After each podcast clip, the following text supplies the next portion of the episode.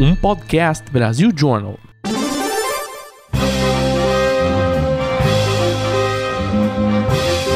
Eu sou Paulo Silveira. Eu sou o Rodrigo Dantas. E esse é o Like a Boss.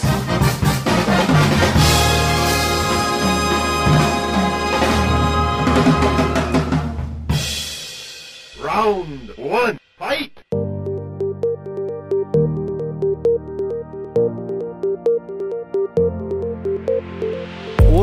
está aqui com o Igor Burza, que é CTO e cofundador da Super. E tô também com a Rafaela Curi, que é CEO e fundadora da Super. Essa é a décima edição do Like a Boss e para essa nova edição que a gente também tá em vídeo no YouTube, que você já tá dando seu like, seu subscribe. Ela é trazida pela Lura para empresas, onde você vai acelerar sua equipe de desenvolvimento para aprender e entregar mais e mais rápido na sua empresa. E também pela Vind, não é, Dantas? Isso aí. A Vind está completando 10 anos coincidência ou não, nós estamos na décima temporada, estreando em vídeo. E quem tem um negócio B2B, que também é o tema desse podcast aqui, pode procurar a gente. A gente tem mais de 20 mil clientes que vendem online, que cobram online. Podem conhecer um pouco mais em vinde.com.br. Pra gente começar o podcast, a gente quer entender o que, que é a Super, o que ela faz, qual era a dor que vocês enxergaram no mercado e falaram, não, pera lá, tô vendo que tem as empresas, isso tá sobrando, tá faltando, tá difícil de fazer alguma coisa. Quero entender de onde que surge, fala, opa, tem uma oportunidade de negócio aqui. Legal, posso responder aqui, começando. Gente, obrigada pelo convite. Acho que contando um pouquinho do porquê que a gente existe, como que foi o nosso nascimento. A gente identificou que existia uma indústria no Brasil que era enorme, enorme, que é a indústria de materiais de construção, né? Indústria varejo de materiais de construção, e que existiam alguns lojistas e fabricantes de materiais de construção que tinham uma vida sofrida do ponto de vista de compra de estoque. A gente entendeu que os lojistas, que são principalmente pequenas e médias lojas de empresas familiares, sem muita sofisticação, eles tinham que falar com vários fornecedores ao mesmo tempo para conseguirem comprar um estoque que, em geral, eles compram compram toda semana. Além disso, eles não tinham muito poder de barganha, não conseguiam negociar, porque eles não eram empresas super grandes, tinham muita dificuldade de conseguir crédito para parcelar pedido com esses fornecedores. E do lado da indústria, a gente percebeu que as fábricas tinham muita dificuldade de chegar nesses clientes, nessas lojas, justamente por ser um setor super pulverizado, com uma logística cara, um custo de atendimento comercial caro. E então a Super nasceu como uma plataforma para conseguir conectar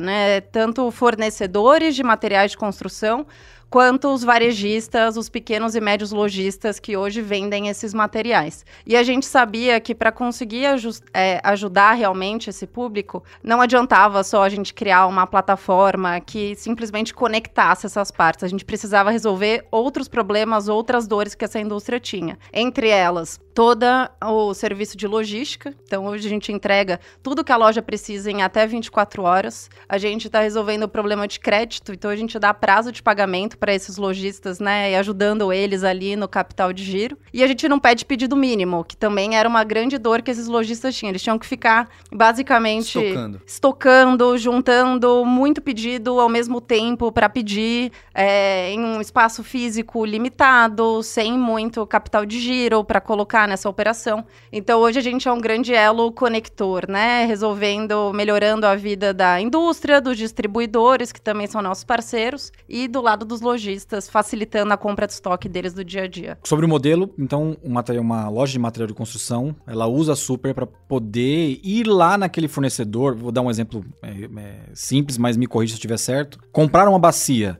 para fazer uma obra, ele tinha que comprar o estoque mínimo, tinha que negociar com vários fornecedores. Hoje ele só vai na Super e ele tem um catálogo virtual, é isso? Que é assim que funciona? Isso, exatamente. A gente tem um catálogo virtual de mais de 16 mil itens, então a gente... 16 mil itens? 16 mil itens que a gente vende e o lojista não precisa ficar falando fornecedor a fornecedor, negociando cotações individuais ou esperando prazos de entrega super longos, tendo que pagar à vista. Com a gente ele consegue achar quase tudo que ele precisa precisa, dentro do mesmo lugar, de forma online, sozinho, se ele quiser, ou se ele quiser também, ele pode falar com a gente, que a gente atende. É, mas de uma forma, se ele quiser, 100% online em minutos.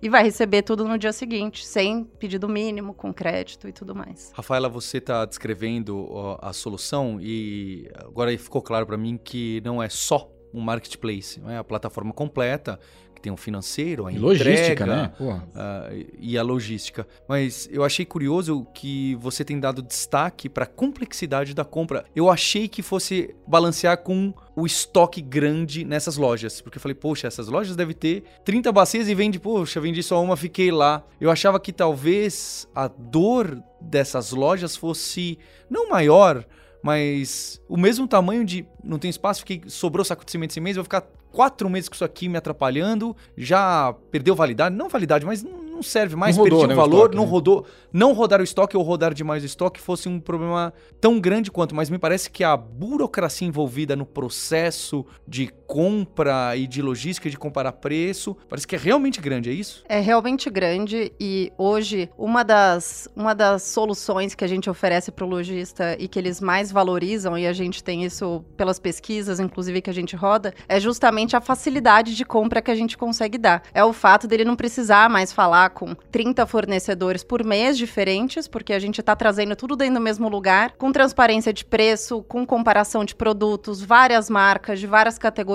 Então, toda essa facilidade que a gente leva para a loja conta muito, porque em geral uma loja, mesmo que pequena, a média, ela gasta mais da metade do dia focada, sendo focada em compra de estoque. E a gente está tentando melhorar a vida dessa loja, não só fazendo ela comprar melhor e é, com termos melhores, mas também conseguindo fazer eles não focarem tanto tempo nisso para poderem focar no que é realmente importante, que é vendas, atendimento, conhecer melhor o seu cliente. Então essa é uma parte importante da nossa proposta de valor. Mas sim, Paulo, acho que você tocou também numa dor que ela é, ela é super válida. O fato de muitas vezes uma loja precisar fazer um pedido mínimo alto é, envolve em ela muitas vezes também ficar com estoque maior do que ela gostaria. E essa essa parte da nossa solução também é, é muito legal, né? A loja poder de fato comprar só aquilo que ela vai ter um giro rápido, sem precisar comprometer o espaço físico da loja com estoques muito grandes. A primeira versão do produto foi o quê? Vocês foram numa loja de material de construção, conversaram com o dono e falaram como é que você compra? Era uma planilha? Qual que foi o primeiro produto que vocês conseguiram vender? Acho que isso vem de experiências anteriores que eu tive. Eu tinha, já tinha montado outros negócios. E nesses outros negócios, eu cometi, né, digamos assim, um erro, entre aspas, de montar um negócio relativamente complexo antes de vender. né? Não é só você, né? É. O, o curioso é que às vezes funciona, Funciona. né? Às vezes funciona, é, mas é. Você tem que conhecer muito, muito do negócio antes. E aí acaba funcionando, mas é que ah, acho que quando, quando, quando acontece isso é porque você já tinha um conhecimento acumulado né, no- ao longo do tempo. É, então, assim, a- é, a- com a Super foi diferente. Assim, a gente se interessava pelo mercado, a gente via que era um mercado muito grande e, e a gente começou a conversar com alguns lojistas e a gente começou a, enten- a entender, cara, o que, que eles queriam, né? O que, eles, qual que era realmente o pain point, o principal pain point ali daqueles caras. E aí a gente viu que, assim, uma, uma das soluções para um dos principais pain points era ter um catálogo com muitos produtos. Então, a primeira versão, na verdade, é, eu criei um catálogo é, com milhares e milhares de produtos, mas eram só fotos, fotos e, e, digamos, e, e o título do produto, né? E em tese, esse produto a gente não tinha estoque de, assim, a gente não tinha estoque de nenhum produto. E aí a, a, a, Rafaela, que foi a nossa primeira vendedora, né? Ela falou assim: Nossa, eu tô começando a ir de loja em loja falando que a gente tá vendendo produtos e, e eu tô sem um catálogo. E aí eu fiz um catálogo, esse catálogo em acho que umas duas horas. E aí dei pra ela assim: olha, toma esse catálogo aqui, online, são só as fotos e tal. Não tinha nem não tinha como nem colocar no carrinho, sabe? Era só era uma lista de fotos, né? E aí ela ela pegou e fez a primeira venda com isso. Então a primeira venda foi só com esse catálogo e ela anotou que o, o lojista queria, né? E aí a gente foi, ela pegou o carro dela, a gente foi em lojas de home center em São Paulo, a gente comprou o que precisava de entregar, a gente entregou para o cliente. Quem que foi esse Esse- cliente? Quem, que- quem que você deve ter o nome na cabeça, Sim, né? Foi a Rose, da RL Ferragens, uma loja no Itaim. Olha Nossa primeira, primeira cliente. Que a gente legal. vendeu de graça, tá? O primeiro pedido pra Rose. Não deu ROI. Não deu muito ROI esse primeiro pedido, mas a gente quis fazer esse agrado de, ah, nossa primeira cliente, Rose, a gente não vai te cobrar nada. Mas a Que Rose legal. comprou por 100, vocês compraram por exato 100 ali na, no home center? A Não. gente acabou comprando. Não, a gente acabou até comprando abaixo, né? O primeiro pedido, assim, do, do custo. Depois, obviamente, no segundo, no É, terceiro, no quarto, a gente melhorou a nossa, é, o nosso supply, né? O nosso fornecimento. Mas esse primeiro, assim, acho que a gente ficou é, alguma, uma ou duas semanas com um grupo bem pequeno de lojas para a gente testar se aquelas nossas hipóteses de que, putz, as lojas queriam comprar tudo, de, tudo do mesmo lugar, com muita facilidade, com preços que fossem transparentes, é, com uma entrega rápida, que isso era verdade. Então, a gente nem investiu tanto tempo, assim, nas primeiras semanas em ter a operação mais redonda do mundo e o produto mais completo, porque se a gente não conseguisse vencer, né, essas primeiras validações, a gente teria que repensar.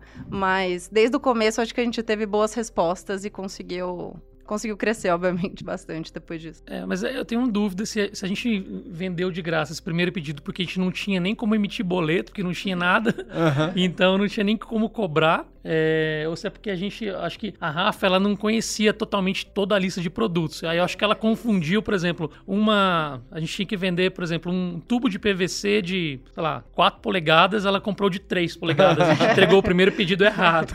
Eu disse, não, não vamos cobrar de você, então acho que foi isso. Pode ser também. E é interessante que agora, olha, em 5 minutos, a Rafaela e você, Igor, já me, me convenceram um pouco. Eu tô pensando, eu como empreendedor, quando eu vejo que tem um projeto e começa a envolver vários fornecedores, eu falo, não quero tantos fornecedores assim. Concentre em dois, porque senão a gente. O trabalho de comunicação é exponencial, né? Aí tem que esse, arranjar com a data daquele, bater com isso. Então, é, se for e aí tira minha sensibilidade de preço. Eu não estou necessariamente atrás de minimizar o custo financeiro do produto que eu estou pagando, e sim de que eu quero ter uma equipe que eu confio ou um produto que eu confio, em vez de 30 aí que vai fornecer o evento, né? Vai fazer um evento. Aí tem aquele, não, ó, tem o buffet aqui, o pessoal de ticket aqui, quem traz a equipe de vídeo é esse aqui, quem faz isso aqui. Tem como ser tudo a mesma pessoa e eu converso só com um ponto? É interessante que a gente tem, né? Você vai crescendo, mas acho que até mesmo antes de crescer, né? É muito complexo esse trabalho que a gente tem, a energia que toma de discutir, de conversar para conseguir algo que é, é vital para o seu dia a dia, não é? é? É a matéria que eles vendem, certo? Sim, exatamente. E agora imagina uma loja que tem milhares de Que em geral não tem uma super ferramenta de gestão, inclusive para controlar esse estoque, para saber o que está faltando, o que precisa ser comprado, e ao mesmo tempo precisa falar com múltiplos fornecedores com é, orçamento individual, sem transparência de preço, não tem como fazer essa comparação. Então, é, esse, esse tempo, essa agilidade né, que elas também ganham comprando com a gente, tem muito valor. E qual é o modelo? Vocês cobram. É um fee da transação, da venda, ou, ou uma negociação que ele vocês abrem a plataforma para eles acessarem melhores preços? Como é que vocês ganham dinheiro? Hoje a gente ganha dinheiro basicamente na diferença do valor do produto quando a gente compra versus o valor do produto quando a gente vende. E a gente está consolidando, né, assim, compras de várias lojas e conseguindo é, negociações melhores para conseguir justamente oferecer preços legais para essas lojas. Então, nosso modelo de negócio hoje é basicamente comprar e revender produto para essas lojas que estão comprando. Mas não necessariamente o tubo de PVC de 4 polegadas é, vem sempre de um único fornecedor. Você pode ter mais de um com diferentes preços e aí dependendo do momento, do estoque dele, você opta por um ou por outro. Sim, a gente trabalha com múltiplos fornecedores em várias categorias. Então, a gente não tem exclusividade de marca por uma linha de produto ou por uma categoria específica. A gente acredita que tem muito valor ter um, um portfólio amplo que dê várias opções para as lojas comprarem, né? Desde produtos mais premium até produtos mais de base. Então, a gente, é, toda a nossa plataforma, ela está organizada de modo a, toda vez que a loja está procurando um produto específico, ela consegue visualizar diferentes marcas, diferentes especificações e fazer essa decisão de, ah, eu quero um mais caro, um mais barato, um com essa especificação específica, não sei se existe essa palavra, mas dando muita opção para o lojista escolher sempre o que é melhor para ele, para o cliente dele. E é legal, eu gosto bastante do modelo de vocês, que ele tem um efeito de rede, né, que o fornecedor deve começar a procurar vocês agora, né? Imagino que no começo não, né, quem vocês vendiam muito para loja, tal, mas agora acho que as marcas, o, o Igor, o Rafa, eu gostaria de estar na Super. O que que eu faço? Isso já aconteceu? Acontece bastante. Assim, acontece bastante é, leads orgânicos que a gente recebe e que estão aumentando muito. E a gente nunca foi muito de fazer PR, a gente nunca apareceu tanto, né? A gente sempre gostou de uma estratégia um pouco mais low profile, de conseguir provar o nosso valor primeiro para os clientes. É, e aí, pô, a partir disso, a gente começou a ser indicado. A gente fez uma aparição só na mídia, que foi da nossa última rodada de investimentos. E aí, depois disso, foi engraçado, porque acho que a gente tá, obviamente, no início, mas começando a ficar conhecido. E a gente acaba recebendo muito lead orgânico, além de, obviamente, fornecedores que a gente vai ativamente atrás de produtos que são super importantes e que a gente quer ter hoje no portfólio para oferecer para as lojas. Mas é muito mais fácil depois que você tem algum volume de transação. Sim. Versus sim, sim. começar do zero. Acho que tem uma história legal sobre o que a gente está fazendo. Foi, assim, um dos lojistas, é, essa é uma, uma, loja super pequena que não, não cabe muitos produtos, né? Então esse lojista, ele nunca tinha vendido uma caixa d'água de 5 mil litros. É, Igor, só, só pra você me dar uma ideia, o que, que é uma, uma loja pequena de material É, de construção? É, é, é uma sala pequena? É, aquela casa de que o avô tem a ferragem São Luís aqui na, na Vila Mariana? Tipo, é uma. É isso, isso, isso. Eu acho que tá- talvez do tamanho desse, desse estúdio aqui. Olha. Então é uma loja que às vezes. Ou menor, é. Às vezes ele. Incrível. Ele montou na vende- garagem, né? É isso, é isso. É, é- é um, é um empreendedor que vende, por exemplo, alicates, ferramentas, é, fita Parafuso. isolante, parafusos e tal. E, mas aca- ele acaba tendo demanda para outros produtos. E aí, o que já aconteceu e tem acontecido, eles têm con- conseguido vender coisas que eles nunca venderam, que é a caixa d'água de 5 mil litros que nem cabia na loja dele.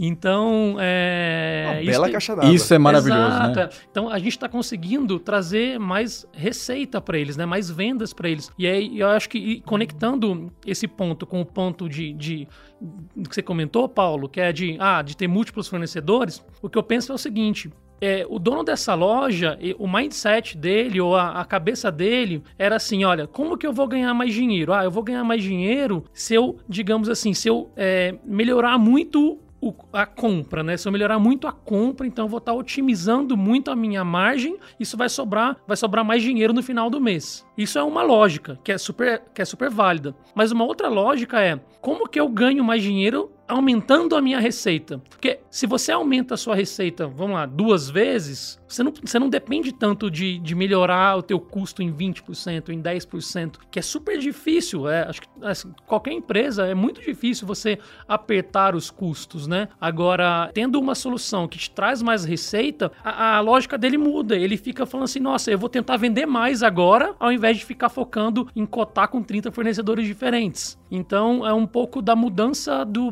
do enfim, da, do mindset desse, desse empreendedor, desse lojista. É, você dá espaço para até a tomada de risco em alguns.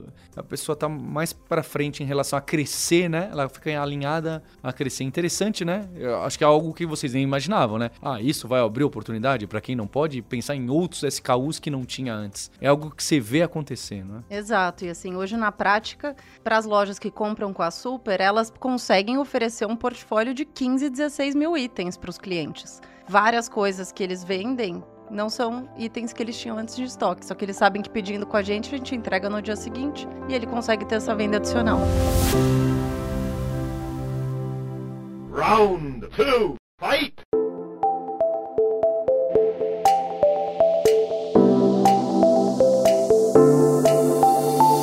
Nesse segundo round, a gente vai entrar em mais detalhes do modelo de negócio, que nesse caso específico é um marketplace B2B. Esse termo marketplace B2B, que é uma parte do que vocês querem atingir, tem ganhado mais força nos, nos últimos anos bem recentes, né? especialmente no Brasil. Acho que era algo que não tinha e começou a estourar em vários segmentos. Alguns estão tentando até fazer marketplace B2B tudo de tudo, que eu acho bastante ousado e acho que é difícil de você criar penetração, porque algo que a Rafaela já citou aqui que tem a ver com o mecanismo é: não, a gente expande depois que a gente atinge alguma densidade numa região. Porque eu acho que o grande desafio do marketplace, que é um assunto que eu não conheço, é, é toda a equação de números, né? Você tem os fornecedores, você tem os compradores, você tem um número mínimo de SKU, você precisa ter tanto de oferta, você precisa ter tanto de regiões, como tem logística aqui, você precisa ter tantos em regiões para depois expandir para outra cidade, outro bairro. Como que é esse, esse mecanismo? Quais são os números que vocês ficam muito de olho? Porque a minha impressão é que é bastante complexo.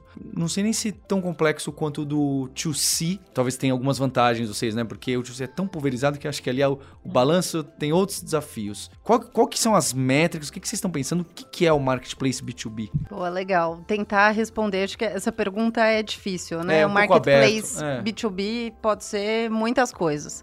No nosso caso, quais foram as principais decisões que a gente tomou antes da gente começar e que a gente continua seguindo? Acho que a primeira coisa que tanto eu quanto o Igor a gente acreditava muito é que a gente precisava ter uma proposta de valor que fosse muito forte para um público específico. Então a gente desde o início não queria fazer tudo para todo mundo. A gente escolheu como nosso principal cliente o lojista de materiais de construção e os fornecedores que vendiam para esse lojista. Toda a solução da Super ela foi pensada nesse cliente específico. E aí quando quando eu comento, né, que pra gente foi super importante a gente atingir níveis mínimos de densidade para conseguir expandir, tem muito a ver com o fato da gente estar com uma solução que é super complexa, né, de, e completa de logística, de crédito. Então é um modelo de expansão que passa basicamente por você começar por uma região. Então, a gente quis começar com um portfólio que fosse amplo, com uma solução que fosse de ponta a ponta, mas para um cliente específico. E além de limitar o tipo de cliente, a gente limitou a geografia no início. Então, a gente começou por Pinheiros. Quando a gente atingiu um market share legal em Pinheiros, a gente foi expandindo para os bairros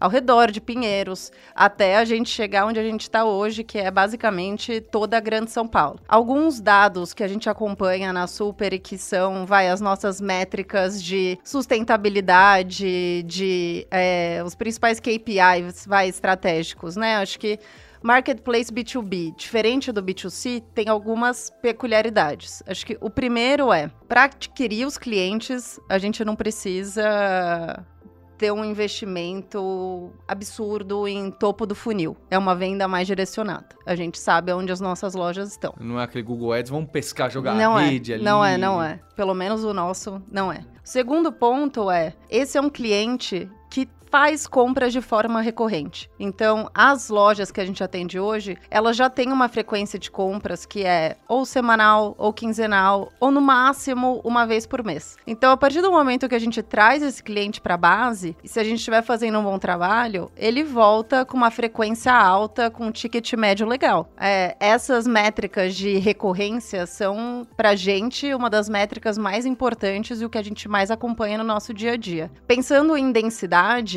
acho que um número que a gente acompanha muito aqui do nosso lado é justamente o custo de atender esse cliente do ponto de vista logístico, ponto de vista de CX, de atendimento. E para isso a densidade ajuda muito. Se a gente tivesse começado ah, em várias cidades diferentes no Brasil, vários estados, provavelmente o nosso custo logístico, o custo de atendimento seria infinitamente mais alto do que ele é hoje. Então, por isso que essas métricas, assim, acho que são métricas que pra gente são super importantes, tanto do ponto de vista financeiro e também é, de quão boa tá sendo a nossa proposta de valor, né? Se as lojas estão comprando de forma recorrente é porque elas estão gostando. Se a gente tá pegando uma fatia maior do share of wallet dessas lojas, também é um ótimo sinal de que eles estão cada vez mais apostando na gente. Rafaela, qual que é o item mais adquirido na Super? É, É o cano de PVC, a caixa d'água? É, é- é- é interessante isso, né? Porque deve ter um 80-20 aí que, que manda. Item, assim, específico, eu acho que eu não consigo me recordar agora, porque isso muda, né? Acho que muda a cada semana. Mas categorias são ferramentas, né? Ferramentas e ferragens, né? Peque- Pequenas ferragens. É, hidráulica também, né? Itens de hidráulica, então conexões ah, hidráulicas ah, a gente vende bastante. Chuveiro E- Lorenzetti. Ah, é, é. Tem bastante Chuveiros elétricos. Muito, muito, muito. Exato. É. É. Isso é uma outra métrica que a gente vê, né? Então, é o giro do estoque, né? O giro do, o giro do SKU. Porque isso é, pra gente é importante ah, até pra, pra gente gerar também valor pra fornecedores e, enfim, fabricantes, distribuidores. Vocês acabam virando uma, uma base de dados para sugerir para o fabricante o que, que ele tem que colocar na plataforma, né? Isso, exatamente. E acho que essa é uma outra dor que a gente identificou, né? Muitas vezes, essa é uma indústria ainda muito offline e que carece dessa inteligência de dados.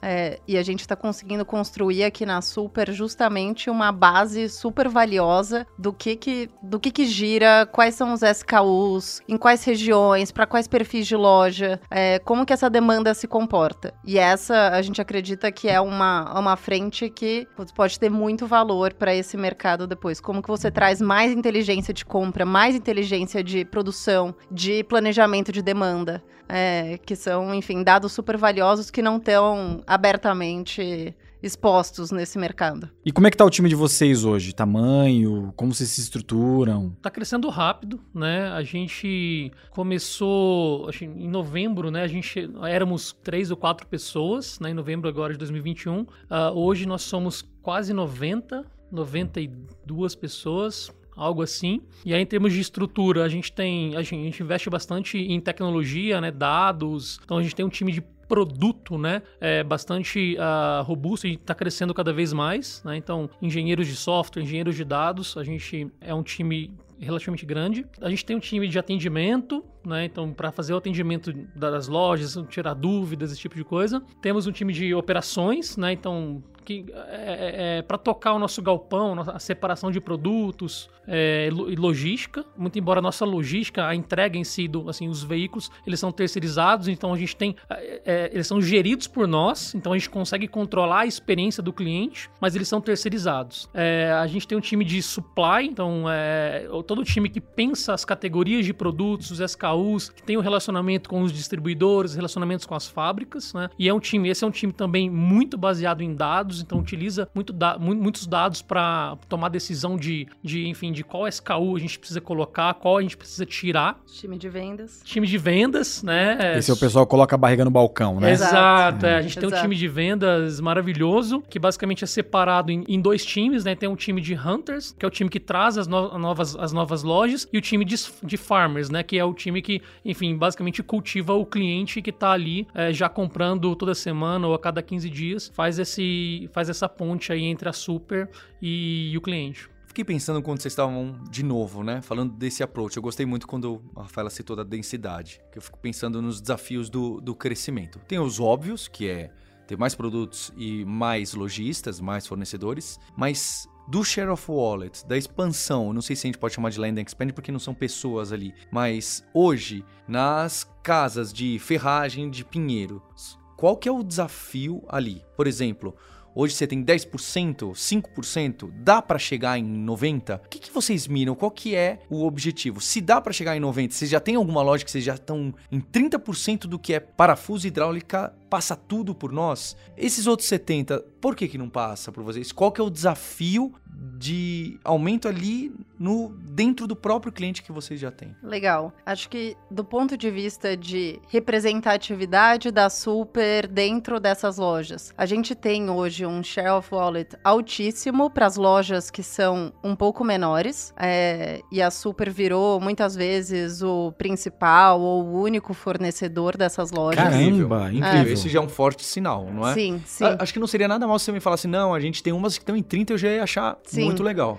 Não, a gente tem vários casos de lojas de, assim, me... aquela pequena empresa mesmo que a gente consegue atender de um jeito diferente. Que a dor é muito grande, que né? a dor é muito grande, que é uma empresa que não tem uma equipe, que em geral. O fornecedor é... não dá crédito. O fornecedor não, dá não crédito. Não só não dá crédito, é. o fornecedor não quer nem. mal atende, né? Exato. Não responde. Exato. Esse, esse pedidinho aqui, né? Exato. Então, eu te diria que, putz, para essas lojas pequenininhas, a gente virou o principal ou o único fornecedor que elas possuem. Para as lojas que já tinham uma relação com os seus fornecedores, que trabalhavam muitas vezes com 20, 30 empresas com cotação todo dia, toda semana, a gente tem visto que está crescendo a nossa representatividade. A gente acredita muito que ao longo do tempo a gente consegue se tornar o principal, quem sabe até o único, até porque a nossa proposta de valor é justamente poder não só ajudar a vida da loja, mas também ajudar a vida dos fornecedores. E aí, dentro desse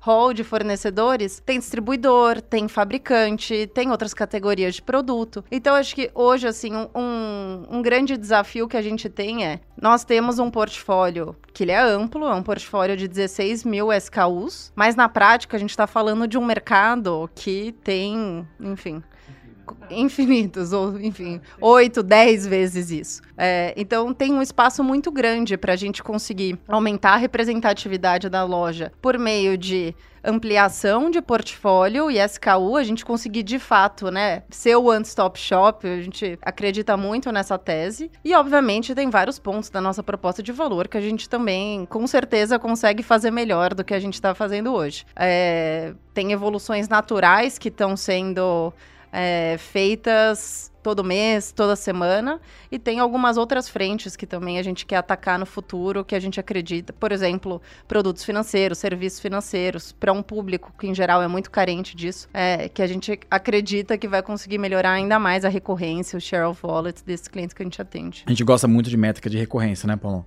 É, e, e o, eu tenho uma questão também de, de dores da pessoa física que está comprando do, do, dono do material, né? Acho que é um caminho para vocês chegarem também, né? A gente que que construiu recentemente, existe uma, uma complexidade, inclusive, de, eles analisam o meu cadastro para saber se eu posso comprar pia, ou se eu posso comprar cano. Isso é um, um plano de vocês? Sim, sim, é um plano. Até porque é uma dor do lojista, né? A gente, antes da gente começar a operar a Super, a gente viajou para várias cidades de São Paulo, né? Interior de São Paulo e várias cidades do interior de Minas. E eu me lembro muito bem de, um, de, um, de, um, de uma loja que era relativamente grande no interior de Minas, que eu acho que era na cidade de Lavras, Minas Gerais, que ele comentou, ele falou assim, olha, muitas pessoas aqui da cidade, elas estão ou construindo a sua casa ou reformando a sua casa e elas querem fazer uma compra grande com a gente, né? De uma compra de 10 mil reais, uma compra de 15 mil reais, e, e as pessoas não têm limite no cartão de crédito para fazer isso, e eventualmente não tem o dinheiro à vista para fazer isso. Mas são pessoas que eu, que eu, que eu tenho Eu certeza que. é. Exato, que eu tenho certeza que vão me pagar. Fio no bigode. Exato. E aí essa loja, ela tinha lá, né, na, na operação, uma operação pequena de, de duplicatas, né, de carnês, né, em que ela, ela dava os, assim, isso, não tô falando de 2008, eu tô falando de 2021, né? Ou seja, ela montou um crediário para a pessoa comprar ele na montou- loja. Ele fez o O papelzinho. car- carnezinho. Exato, carnezinho exato. Da loja dele. da loja dele. Sensacional. É. Ele falou assim, cara, você, mas, mas você consegue fazer. Cara, é muito difícil operar isso aqui. Ele, ele falou assim, é muito difícil Ele dele operar. Ele esquece de cobrar, ele esquece, ah, venceu, como é que. né? Então, e, e assim, eventualmente não tinha nem boleto nisso. Então, assim, é, era um carnezinho que ele ia na loja, que o cliente dele ia na loja e dava em, pagava em dinheiro. Então, é, existe uma dor muito grande aí nesse mercado, até porque é, é um mercado que as compras elas tendem a, a- a ter tickets maiores, né? Então não é que você tá indo numa loja de, Comprar um de, tênis, de né? sapato, comprar É. um tênis, né? Você tá indo numa loja para comprar 10 sacos de cimento, tintas que são, são, são, são tem um ticket muito alto. Então existe um problema muito grande aí nisso, né? E quando você olha para Brasil, você for pensar assim, 90% das lojas de materiais são lojas pequenas e médias, né? Que atende uma comunidade, que atende um bairro, que Exato, atende, né? Exato, é. E são essas lojas que estão na, na dianteira de expansões demográficas, né? Então, por assim, você tem uma cidade que está crescendo, né? Que está tá, tá expandindo para outras, assim, tá, tá, tá criando um novo bairro, né? São essas lojas que estão lá para vender o primeiro material de construção para que a, a- a casa, enfim, seja, seja construída, né? Então, é, a gente acredita muito em ajudar o lojista, né? Ajudar o nosso cliente lojista a vender mais e, e, obviamente, é, é, ter soluções de pagamentos e financeiras para o cliente final passa dentro, é, enfim, tá, tá dentro do- dos nossos planos, né?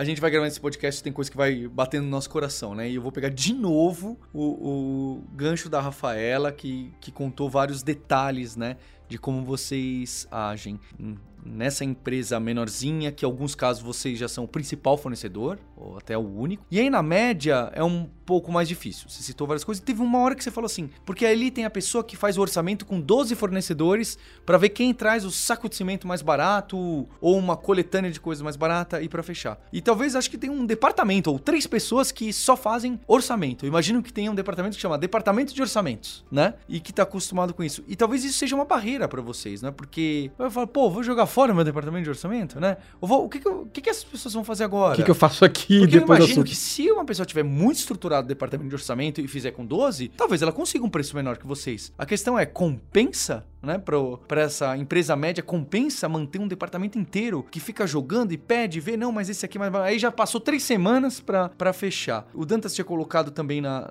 aqui no tema para colocar na pauta, acho que tem a ver com a digitalização. né? Então acho que tem muita pequena e média empresa que talvez os fundadores e fundadoras não nasceram na época digital, não são nativos digitais. Então, essa pessoa tem resistência para falar, poxa, vou trocar um departamento, não que seja isso literal, né? Vou ter que demitir uma pessoa, isso nunca normalmente não acontece, vai trocar a posição da pessoa, a empresa vai crescer, ou, ou até mesmo como que vai usar o sistema, né? O Como é que sistema ele acha? difícil. Como é que ele O acha? sistema é difícil de usar, já que os clientes dele usam duplicata e estão ok com duplicata em fazer papelzinho, vão estar ok de falar, não, usa aqui o QR Code e, e aí você instala uma app. e- é, então acho que isso, isso é uma barreira para vocês. É, é é nítido essa barreira? Como que é? Legal. Acho que primeiro começar contando que, em geral, assim, esmagadora maioria das lojas tem uma pessoa responsável por compras, mas é uma loja muito enxuta. É o dono. A média de funcionários das lojas é três, quatro pessoas para fazer tudo. É marido Então, e mulher, familiar, Marido, né? mulher, filha, filho.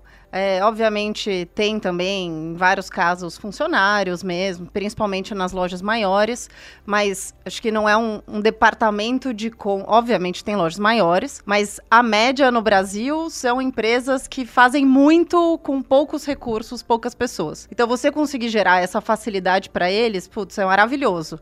Maravilhoso a loja não precisar fazer 12 cotações ao mesmo tempo para tentar comprar o mesmo produto ou produtos parecidos. Então, da nossa experiência, isso não tem sido uma barreira e mesmo para as lojas maiores que a gente também atende, a facilidade de poder muitas vezes comparar vários produtos diferentes de várias marcas com preços transparentes, com especificações que são comparáveis, também a gente tem visto mais como algo que ajuda do que com uma resistência de um departamento de compras mais formalizados. É, e acho que em vários casos, assim, o fato deles poderem concentrar várias compras de vários produtos com o mesmo lugar, né, no caso a Super, também libera eles para outras atividades. O processo de orçamentação em si não é um processo que tem um valor estratégico para a loja. Ela precisa garantir que ela está comprando bem, que ela vai receber os produtos, que ela está sem quebra de estoque. É, mas o orçamento em si não é onde provavelmente a área gera mais valor. A gente consegue liberar tempo dessas pessoas para poderem focar em outras atividades. A gente nunca teve caso aqui de nenhuma loja que precisou demitir um departamento depois que começou a comprar para Super. Acho que os casos são de lojas que conseguiram usar esses recursos de uma maneira mais estratégica, mais inteligente. Acho que isso talvez responda a primeira pergunta. A segunda pergunta, acho que quão digitalizado, né, é esse cliente, era uma das principais dúvidas que eu e o Igor a gente tinha antes da gente lançar. E por isso, inclusive, os nossos primeiros meses de operação foram muito focados entender quem era esse lojista, o que, que ele fazia, desde antes, na verdade, né? De todas as entrevistas que a gente fez, até depois que a plataforma estava no ar. E aí, qual que foi a nossa conclusão, assim? E, obviamente, tem casos e casos, mas, em geral, nesse quesito, a pandemia ajudou. Porque, no mínimo, o dono da loja, a esposa do dono da loja, ou a dona da loja, tá acostumado a fazer uma compra no Mercado Livre, é, ou usa um Rappi, ou usa um iFood, usa outras plataformas que muitas vezes eram usadas antes, né? Só para pessoa física, mas que já tinha um processo de compra que era fácil, que é basicamente adicionar produtos, colocar no carrinho, fechar o pedido e receber, que acabou não sendo uma barreira tão grande pra gente quando a, gente começou. acelerou, Acelerou digital, Sim. né? E acho que teve um efeito, né? Assim, a gente começou a ver é, outros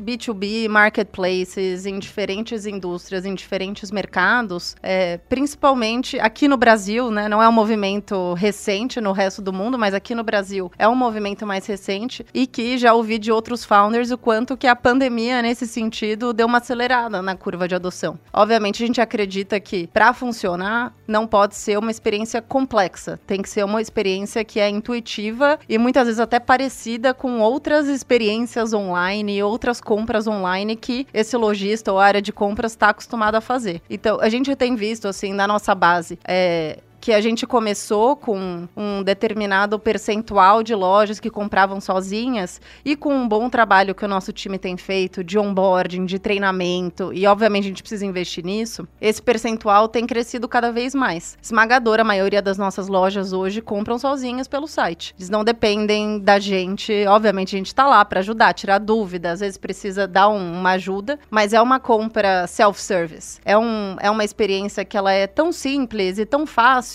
que é muito difícil alguém não conseguir fazer, mesmo que não seja alguém que é completamente digital. Mesmo assim, os clientes um pouco maiores que vocês enxergam que pode ter uma recorrência, inclusive vendas cada vez maiores mês a mês, você, o time de vendas e suporte é presencial? Ele vai lá de novo, três meses, de novo lá na ferragem em Pinheiros falar: olha só, eu posso também vender bacias.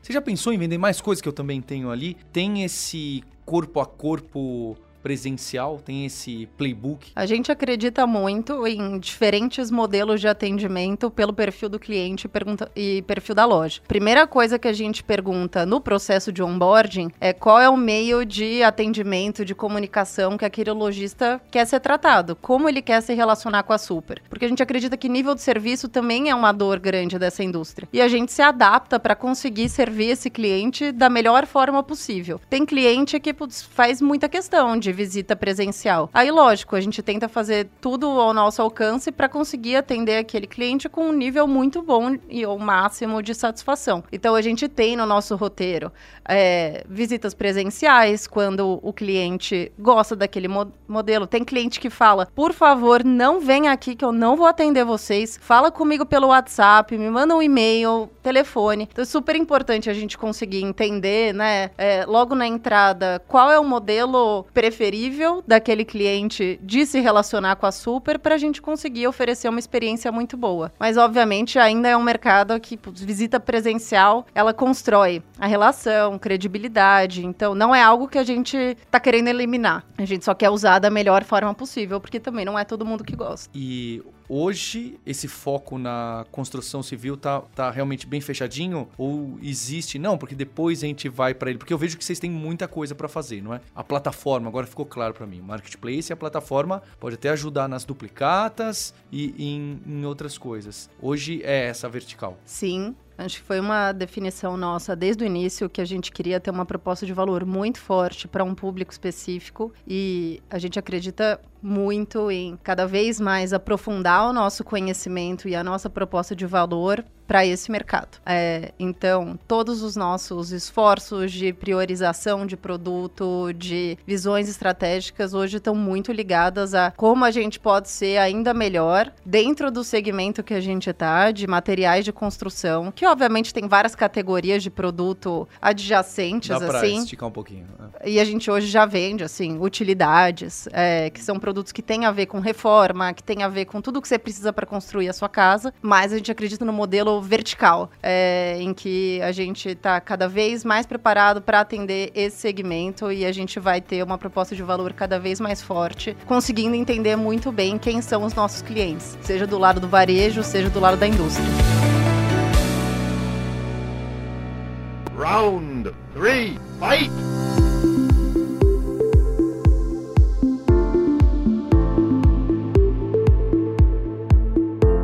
Nesse terceiro round, a gente quer saber um pouco mais da história do Igor, da Rafaela, o que, que eles fazem, faziam antes da, da empresa. Então, acho que o Dantas aqui no backstage me perguntou assim: ah, como que será que eles se encontraram? Né? Foram comprar um parafuso ali na loja para apertar? chuveiro, né? Porque, e aí decidiram, falaram, oh, comprar parafuso é muito complicado e tal. É, O que, que vocês faziam antes? Como que chega nessa, nessa ideia? Vocês trabalhavam na construção civil? O que, que, como que era? Legal, acho que eu posso começar aqui contando rápido da minha história. Eu sou formada em economia na GV, comecei minha carreira no mercado financeiro, eu trabalhava em private equity na Tarpon Investimentos. Pela Tarpon, é, eu fiz, participei de um investimento numa empresa de educação, a Somos Educação.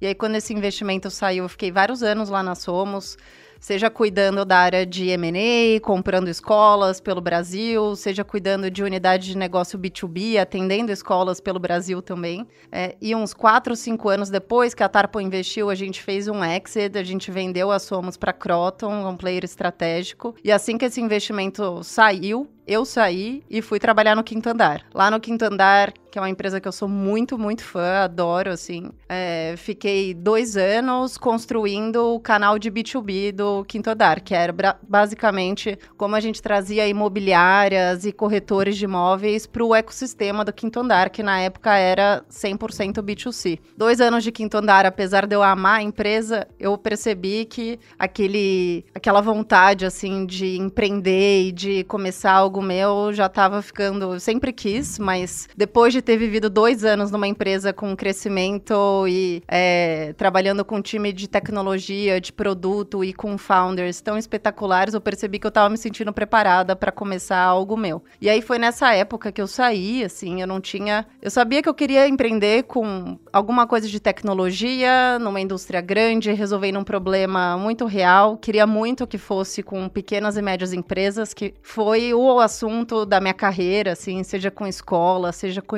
imobiliária. É, mas eu tava sozinha no começo. E aí, putz, dei uma sorte danada de um dos nossos investidores, que o Canary, né, que é um investidor que a gente adora, é muito fã. É, vocês também, eles são espetaculares. A gente só tem investidor muito bom. É, a gente, eles colocaram, enfim, apresentaram eu e o Igor, e acho que o Igor pode contar a história dele depois, mas basicamente, assim, eles convidaram nós dois para fazer parte do Take Off, que foi um programa, que a gente foi da primeira turma, um programa que o próprio Canary criou para convidar potenciais founders, então pessoas que já tinham decidido que queriam empreender dentro da indústria de venture capital, com problemas muito rele relevantes, mas que não precisavam ter uma tese, um mercado, um, um sócio. PowerPoint, não precisava ter PowerPoint. Não precisava ter nada. E eles iam ajudar a gente nesse processo, inclusive. E era uma turma de oito pessoas, pessoal super bom. E aí eu e o Igor, acho que desde o início, né, a gente putz, fez o nosso primeiro vídeo juntos e a gente se adorou, percebeu que a gente tinha visões parecidas, ao mesmo tempo perfis complementares, histórias diferentes e mas que a gente tinha uma paixão em comum, que era como a gente consegue ajudar essas pequenas e médias empresas no Brasil. E aí, obviamente, tinham vários caminhos possíveis, mas a Super nasceu dessa nossa paixão em comum, essa vontade de conseguir potencializar esses empresários que são, no final, quem sustentam vários setores da nossa economia. E aí, alguns meses depois, a Super foi fundada. É... Então, acho que, resumindo, foi um pouco assim que a gente se conheceu. E depois vocês tiveram, eu já vou passar para o Igor, vocês tiveram é, esse round da Canary e também com a Kazek, é isso? Isso, a gente teve, a gente tem basicamente dois investidores principais, que são a Canary e a Kazek. É, são dois investidores que a gente já tinha um relacionamento prévio, assim, não de muito tempo, mas acho que desde que a gente decidiu empreender, assim, eram dois investidores que putz, a gente queria muito ter junto com a gente, pela reputação, pelo quanto a gente sabia que eles poderiam agregar de valor. A gente se sente muito privilegiado, assim, de poder ter esses dois nomes e uma equipe maravilhosa, assim, de ambos, ajudando a Super a crescer, ajudando a gente estrategicamente, a recrutar gente boa.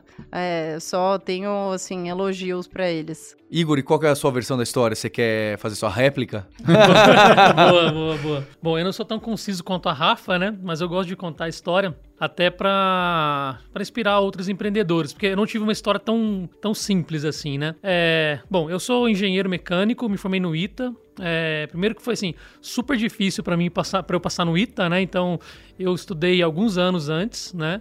E, e, é possível, eu sempre achei que, fosse, que não fosse possível, e assim, é possível e basta se dedicar bastante. Assim que eu me formei, eu comecei meu, minha carreira no mercado de private equity, no mercado financeiro, né, basicamente, né, private equity venture capital, num, numa gestora chamada Perform Investimentos. Passei quatro anos lá, então decidindo, digamos assim, é, investimentos, né, em quais empresas investir. E a gente investia, assim, tinha uma tese ampla, né, a gente investia tanto em empresas de biotecnologia quanto em empresas de computador, computadores de bordo para máquinas agrícolas, quanto em empresas de processamento de assim, de produtos químicos, assim.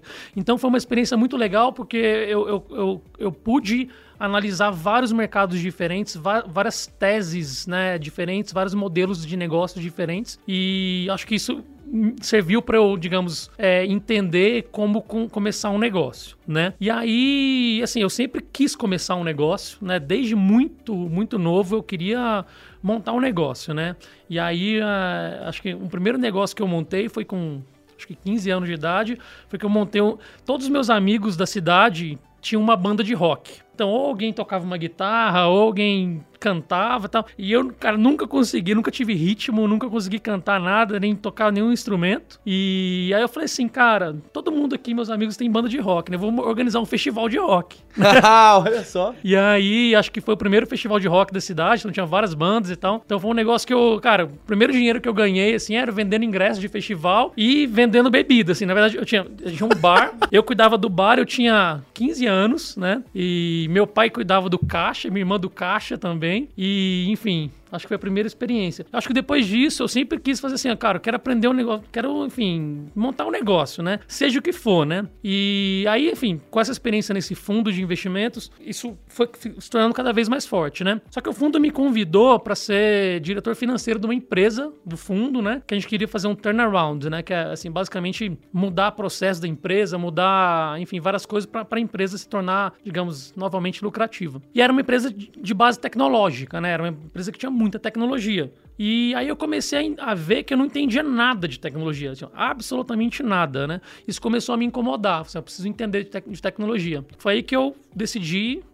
né, é, é, me tornar um programador, assim, né? Então eu, eu me tornei um, um programador full stack, então assim, comecei a, a entender como fazer back-end, front-end, essas coisas, né? E aí eu fui montar minha primeira empresa. E Isso aí- depois da faculdade. Isso depois da faculdade. Ah, isso depois da faculdade. Já Depois da faculdade e depois da performa, né? depois, isso, exato. Aí eu fui montar meu, meu primeiro. E aí, assim, é, é a brincadeira que eu falei assim, jovem padawan, né? Foi montar o primeiro negócio sozinho, acreditando, nossa, esse negócio vai dar certo. E aí foi, foi o erro, né? Que você, eu montei todo um sistema e tal pra fazer aulas de inglês online para a empresa. Então era um modelo B2B, né? Que eu queria vender, tipo, inglês como um benefício corporativo. Então eu montei todo um sistema. E aí depois que o sistema tava pronto, eu fui Você foi vender. tentar vender. Eu fui vender. Aí, aí primeiro, cara, você não. ao não contrário do que você e a Rafa fizeram Exato. dessa vez, você Não, não- completamente ao contrário. Exato. E eu já tinha, digamos, pegado, eu tinha pego todo o meu dinheiro que eu tinha eh, juntado e investido naquele negócio.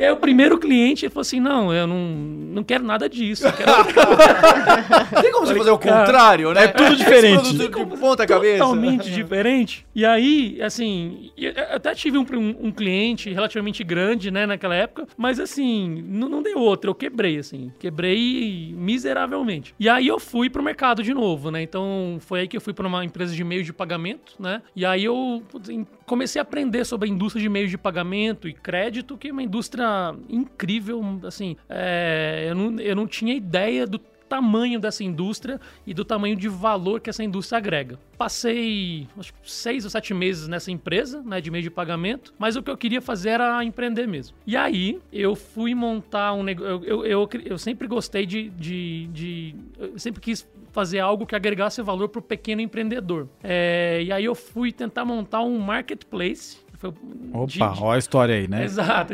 Aí eu fui tentar montar um marketplace para ajudar pequenos donos de lojas de carros. Lojas, sabe lojas de... de Revenda? ca- Revenda de carro, né? É, por exemplo, tem- várias revendas de carro pequenininhas. É, Além do açougue, e que tem muito frequente, né, pros lugares que a gente É, vê, revenda de carro também. De, de material de construção, tem essa revendinha de carro que a gente Isso, vê. É, uma revendinha de carro, que às vezes é um estacionamento, né? E, e a pessoa ali compra e vende carros, tem, tem ca- carros... em Também é familiar às vezes, né? Exato. É, tem um modelo consignado. E eu sabia que essa indústria girava muito, assim, gira muito, porque assim, você tem ali um problema de capital de giro do, do- da loja ter muito dinheiro para comprar carros. Você tem um problema ali de, de, de como comprar o melhor carro, como evitar fraude, né? Se o carro é.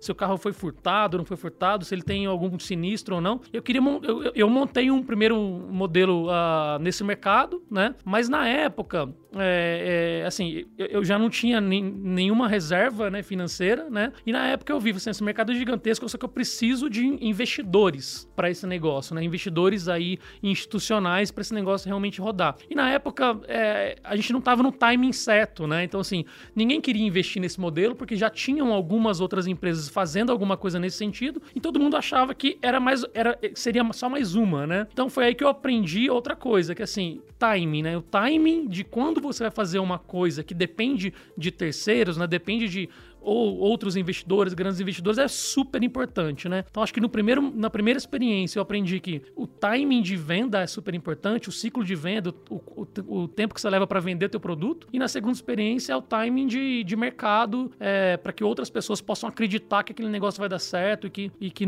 que enfim, que você não vai ser só mais um, né? Num, num mar vermelho, assim. Então acho que foi, essa foi minha segunda experiência empreendendo. Foi aí que eu, uh, enfim, ao não ter conseguido investidores para esse modelo de marketplace de automóveis, né, para ajudar o pequeno lojista, foi aí que eu conheci a Canary, né, e a Canary tinha, uh, tinha publicado no, no LinkedIn uh, que o, o programa Take Off. E nessa época, assim, acho que uma coisa legal que eu tava, assim, eu tinha menos 10 mil na minha conta, assim, é real, assim, eu tinha, caraca, eu tava, assim, eu já tava, porque, assim, Chama quebrado coisas... isso. É, eu tinha é. quebrado de novo, né? Então, essas quebrado. histórias. Né? Exato. E aí, foi aí que eu falei, cara, tem o programa do Takeoff, eu preciso aumentar a probabilidade deles me chamarem, né, pro, pro programa, né? E aí foi aí, acho que é uma coisa legal que foi que eu conheci o Paulo, porque alguém tinha comentado, eu sabia que o Paulo era um empreendedor de sucesso e tal, e aí eu falei assim, cara, eventualmente eu preciso me conectar com esses caras para e me apresentar, né, vender o meu peixe, e aí eventualmente eles me ajudam a entrar nesse programa, né? E aí acho que conversando com uma pessoa, conversando com outra, me conectaram com o Paulo, o Paulo falou assim, cara, então, quem te conectou comigo foi seu primo. Foi meu primo, ah. é, foi meu primo, foi o Lucas, né? E aí, ele falou, e aí o Paulo falou: Não, me liga aí, me liga aí. Né? Acho que a gente conversou 10 minutos, né, Paulo? Uhum. Aí eu um falei, dia. ah, deixa eu te indicar lá no negócio da Canary com a Bel, né? Que ela tava procurando. Foi né? isso, é. E, e, é interessante porque esse papo de empreendedorismo, né? Vira e mexe, aparece para mim alguém que fala assim: Olha, Paulo, posso conversar com você sobre empreendedorismo? Eu falo, pô, mais um maluco, né? Porque normalmente é. né? não, não que vocês não sejam, né? Sim, Mas. Sim. É, vem, e aí eu sempre falo aí assim... Aí ele te contou do Igor Palusa, né? Do festival que ele fez, ele te contou isso? não, não, não, ele quis não contar. Ele me contou quando a, gente conhe... quando a gente se conheceu, foi o pitch O Igor dele. Palusa. É, então, acho que é interessante porque eu lembro... Eu sempre vou nessas conversas, eu adoro conversar com um aluno de desenvolvimento de software que tá aprendendo, pra eu dar uma guiada na carreira e entender, porque esse é o meu persona do, do meu negócio, da minha escola, né? Agora, quando é com o pessoal de empreendedorismo, eu não... Eu não esse assunto que a gente tá conversando aqui, não tem quem domine, é difícil, é caso a caso, é muito feeling, né? É, tem muita coisa aí que não é tão. Não tem livro. Tão, tem livro, mas tem coisas que saem do livro. E, a, e aí, quando eu recebo esse, eu falo, ah, vai vir uma pessoa falando umas coisas nada a ver. E aí eu já, teve, eu já tive conversa e falo, nossa, e eu tava pensando em nem fazer essa conversa e foi tão boa, sabe? É, é interessante, né? O acaso, né? O acaso. É, é, foi isso. E, enfim, aí acho que pelo acaso, né? Acho que né, é, o, o pessoal do Canary acabou me, me, me convidando pro programa. E aí, assim, foi a, a, a, melhor coincidência, assim, porque eu conheci a Rafa, assim, e a gente, é, acho que na primeira, primeira vez que a gente se falou, assim, a gente se conectou, assim, caraca, pelo menos assim, para mim, assim, foi assim, caraca, essa era a pessoa que eu tava procurando para montar um negócio. E aí eu colei nela, assim, eu falei assim, não, eu colei, colei nela, eu preciso, é, digamos, assim, é, mostrar para ela que eu sou o sócio dela, né? E aí a gente é, a gente. Mas, mas assim, foi legal, porque a gente. Eu, eu, eu não queria errar, assim, cara. Eu não queria errar de sócio, né? Eu já tinha errado antes, né? E eu não queria errar de novo. Então, a gente fez questão, né? Eu e a Rafa, a gente fez questão de, de, de, de seguir um processo de se conhecer, assim, de, de, se conhecer como pessoa, de seguir um, né, né, meio que, assim, cara, a gente contou altas histórias da nossa vida um pro outro, assim, pra gente falar assim, cara, beleza, nessa situação, como que você vai agir? Naquela situação, como que você vai agir? Então, é, enfim, pra gente já ter um meio que ali um, um guia, né, da que nossa mesmo sociedade. É difícil. Mesmo alinhado, mesmo alinhado é, difícil. é difícil, exato. E o que, vocês fazem quando vocês não estão dentro da Super e aquelas horas que sobram no dia, vocês fazem o quê? Nossa, ultimamente eu tenho, ultimamente eu tenho ficado em posição fetal, né, cara? Vendo série repetida, com meu bulldog inglês. Não, brincadeira, faço isso também, mas eu amo jogar tênis faço questão assim de jogar algumas vezes por semana com meu marido. Eu adoro cozinhar, adoro emitir passagem, viajar, programar assim várias coisas. Não tem dado tanto tempo de fazer essa outra parte, mas são coisas que eu adoro. Além de ler vários livros, ouvir podcast, filme, série? Ah, eu, assim, eu ouço muito podcast. ah, eu gosto de carros antigos, então eu fico. Eu sou meio mecânico na- nas horas nas horas vagas, assim. Meio mecânico é o quê, Igor? É pegar um Fusca e reformar ele inteiro e moldar o motor, é isso? Sim, sim, é. Eu sou mecânico, assim. Eu, co- eu consigo pegar um motor de um carro, desmontar inteiro e, tipo, achar o defeito, esse tipo de coisa. E eu faço isso desde muito, muito, muito novo. É, eu gosto de carro carros antigos, assim, né? Então é- esse é, esse é tem um um? hobby. Eu tenho, eu tenho Corcel 79. E, mas dá muito trabalho, muito. E, e a, a Super não tem me dado tempo pra, pra cuidar do carro. Tanto é que ele tá parado faz. Acho que desde quando a gente começou assim. Que coincidência. É, que coincidência. Nossa, acho que é isso. E assim, gosto de ler muito também. Eu leio muito sobre tecnologia. Eu leio muito sobre o que está acontecendo no mundo de tecnologia. Então, assim, eu sei de- do que está acontecendo na Índia, do que está acontecendo na China, no- nos Estados Unidos, assim, de, de empresas, tá, enfim, de, de- de, digamos assim, disrupções no- nos mercados, né? Então eu acompanho isso com muita, com muita, assim, como um hobby mesmo, que eu não vejo isso como um trabalho. Eu gosto de fazer isso, né? Gosto de ficar pensando nessa, tendo novas ideias. A Rafa, eu deixo a Rafa maluca. Às vezes fala assim, cara, a gente precisa fazer isso aqui. Assim, não, não, devo um roadmap daqui a cinco anos.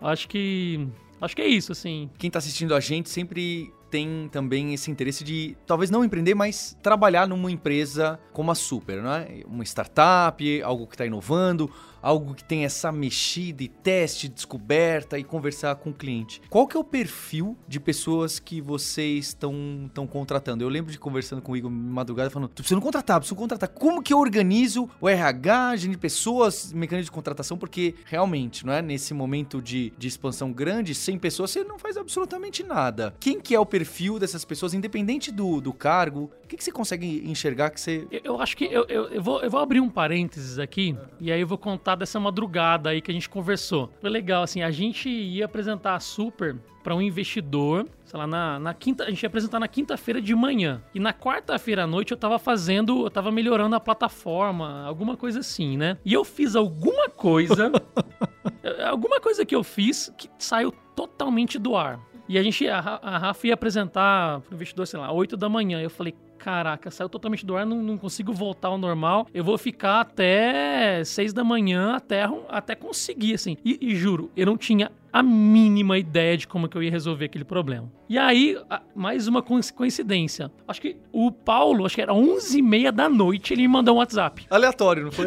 Aleatório, assim. Eu falei, Paulo, que bom que você me mandou esse WhatsApp, cara. Ah, já sei. Eu tinha entrado no site pra ver alguma coisa e vi que tava fora. E aí eu Ah. falei, eh, Igor, eu ia mostrar pra alguém. Eu falei, Igor, tem alguma coisa errada no site? Aí ele falou, então. Meu Deus, cara. que bom. Meu, o Paulo, é, ele falou: não, manda um link de uma, de, um- de uma call aí e vamos tentar resolver. Na hora, assim, né? E aí, acho que em cinco minutos ele resolveu, assim. Foi, Essa foi fantástica. foi isso. Era um problema de DNS, mas não que eu saiba o que eu tava fazendo. Eu lembro da minha época de desenvolvimento e eu sei onde fuçar, entendeu? Porque eu já não. Não, Paulo, você salvou nossa vida. Você salvou nossa- Olha, eu só sei que eu me Sério, tá senti pra muito bem. sempre, pra sempre aqui no coração. Esse foi o maior- melhor testemunho que a gente recebeu do Like a Boss, cara.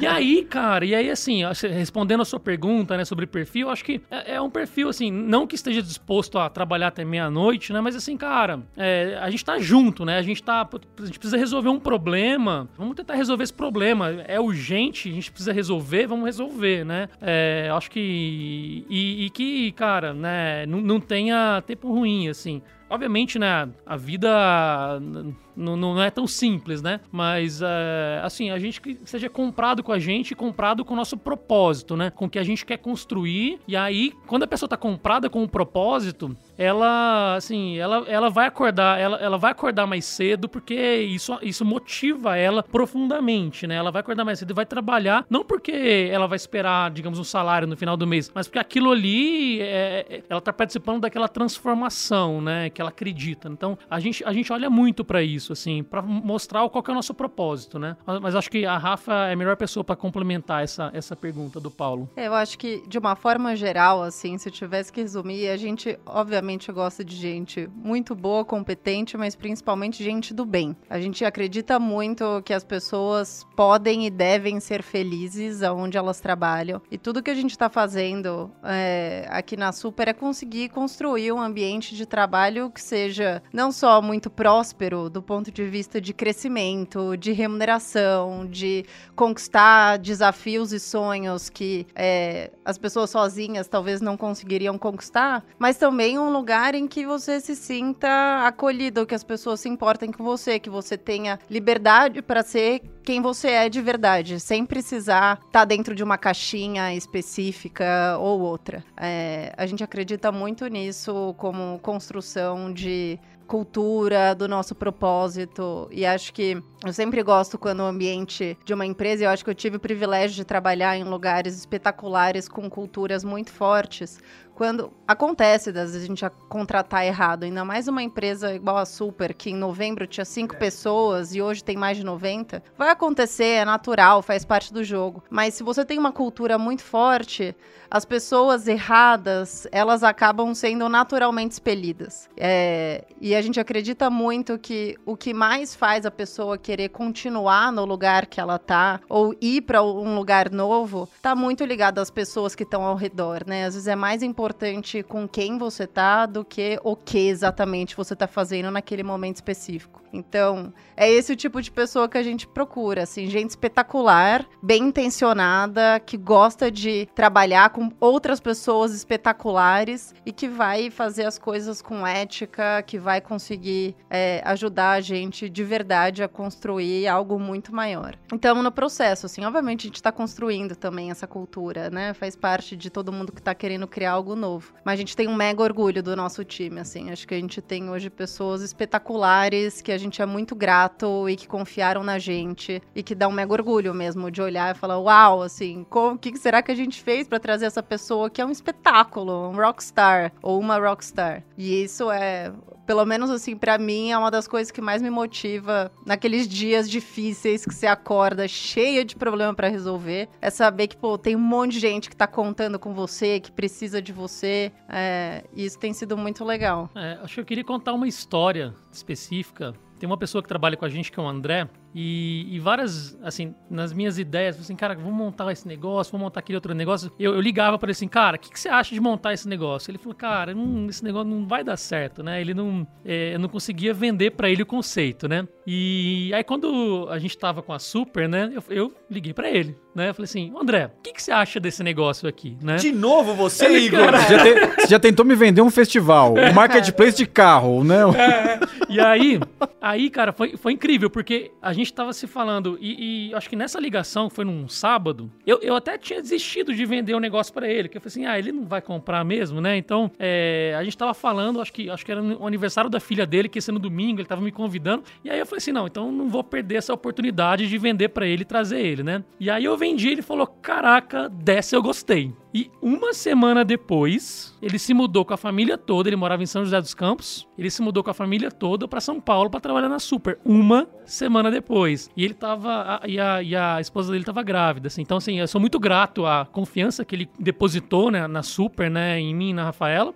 E, e assim, é, mas assim, o que fez o André, assim, a, a, topar foi, acho que o nosso propósito mesmo. Foi a nossa, o, o brilho nos olhos da gente, falou assim, a gente quer realmente construir um negócio muito grande e ele queria, falou, não, esse negócio eu acredito, eu acredito que vai, a gente vai mudar a vida das pessoas e, e enfim, é, isso vai fazer parte da minha trajetória com muito orgulho, assim. Acho que foi isso. Essa, essa história eu acho muito legal, sabe? Queria agradecer, acho que é um episódio bem interessante pra gente Nossa. ver um, esses marketplaces novos que surgem que, que é um desafio, né? Eu e, tomei uma aula aqui. É, e maior, né? Acho que eh, eu gostei do posicionamento da Rafaela de que é uma plataforma inteira. O Marketplace é um pedaço para resolver a vida dessas milhares de lojas aí, lojistas que tem, e dos fornecedores também, né? Para ajudá-los a capilarizar, a ter uma, uma vida mais, mais tranquila aí, né? Ou, ou mais agitada, quem sabe até. Então, obrigado. Deixe seu like, o subscribe no canal e as cinco estrelinhas, né? No iTunes, no Spotify. Tchau!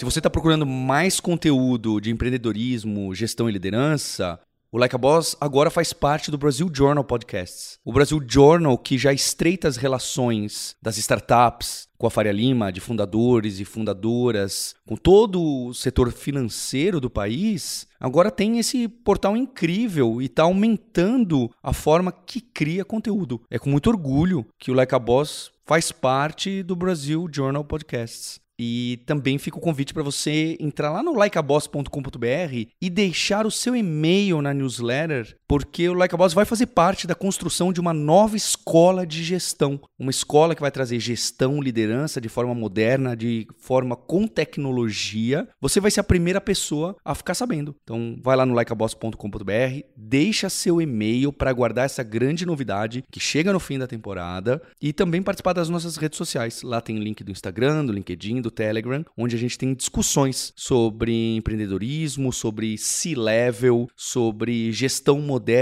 e tecnologia. You win!